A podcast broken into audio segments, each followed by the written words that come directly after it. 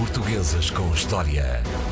Hoje é sexta-feira, dia de recebermos André Canhoto Costa, o nosso homem forte da história, o nosso historiador. Bom dia. Olá, bom dia. Bom, quem é a figura que traz à emissão hoje especial de Em Direto do Algarve? Vamos falar de um grande escritor português, José Cardoso Pires. Eh, morreu relativamente eh, recentemente, em 1998, eh, mas é um escritor que começa a ser daqueles que se distingue, enfim, do grupo relativamente vasto de escritores do século XX português que, que, se têm distinguido, mas podemos dizer que o José Cardoso Pires é já um daqueles escritores que, que talvez fiquem para a posteridade. Normalmente, quando, quando queremos caracterizar os dois, três maiores romancistas do século XX, eh, invariavelmente José Cardoso Pires é um desses escritores. Quem são os outros agora?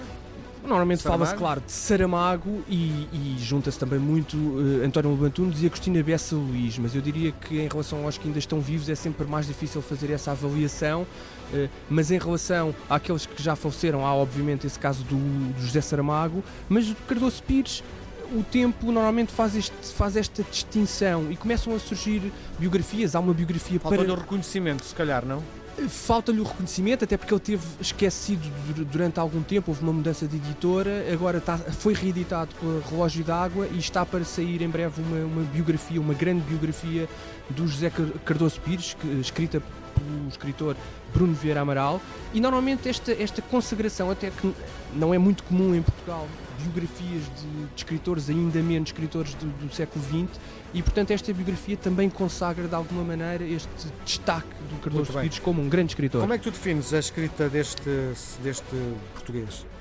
Esse é outro dos aspectos muito interessantes na vida do, definir, do Cardoso é? Pires. Não, conseguimos definir, é que ele, ele começou como muitos da, da geração eh, nascida entre 1920, 25, 1930, ele começou por se associar ao neorrealismo, que nos anos 30 e 40 aparece em grande força eh, em Portugal, e o neorrealismo no fundo é uma escrita realista que se põe ao lado eh, dos povos rurais e que procurava com um toque, com pinceladas de quase de análise científica, recuperar as tradições, recuperar o, o modo de vida de, desses grupos humanos, de pescadores, de agricultores, mas depois ao mesmo tempo com esse rigor científico procurava também denunciar uh, a escassez de condições, até a opressão política de, da vida dos camponeses e dos pescadores portugueses durante o Estado Novo e o Cardoso Pires começa um pouco nessa, nessa escola. O Hóspede de Job é um dos primeiros Concordas grandes Concordas que ela é um contraponto à, à, à ditadura fascista?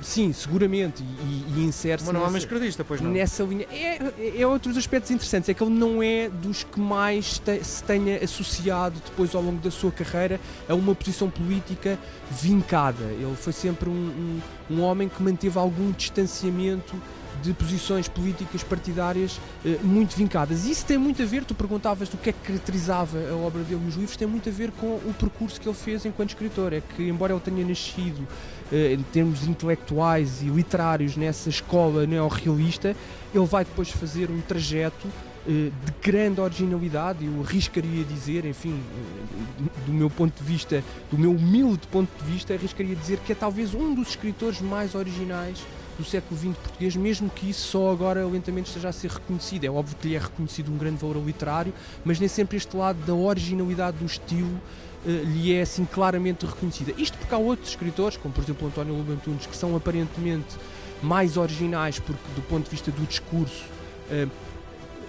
rompem com os modelos mais, enfim, realistas ou narrativos, um discurso mais linear e, portanto, trazem aquela torrente de, da consciência e de facto nós associamos essa originalidade a escritores como o António Lobo Antunes, mas a verdade é que o, José Cardoso Pires vai trazer para a, a literatura uma, um, enfim, uma capacidade de chamar até outras, outras expressões da literatura ou da, da escrita como a própria história e misturar a própria posição do narrador e do escritor com um, a construção do livro e, e na obra-prima que ele publicou em 1968, o Delfim, que muita, muitos conhecerão eh, na versão filme com o Rogério Samora e a Alexandra Lencastre, foi, foi depois realizado um filme com, com argumento perspectiva é a obra mais importante? Eu acho que é a obra mais importante porque é formalmente, do ponto de vista da, de, da forma, de, não tanto aqui da história que conta, mas da forma como, como está construída, é extremamente arrojada, porque a, a, posição do escritor é uma das primeiras obras em Portugal onde essa posição do escritor e do próprio livro, no ato de se construir, aparece no primeiro plano da obra. No fundo, a história é contada como um um caçador quase de fim de semana ou ocasional que volta ao lugar, a essa vila da Gafeira onde decorre a história, alguns anos depois, para contar uh, esse drama.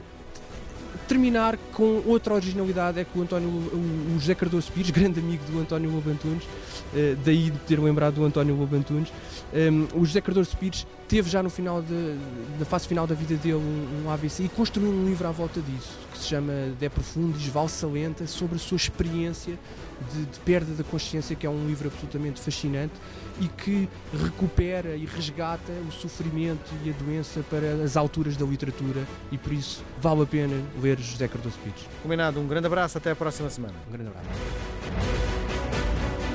Portuguesas com História.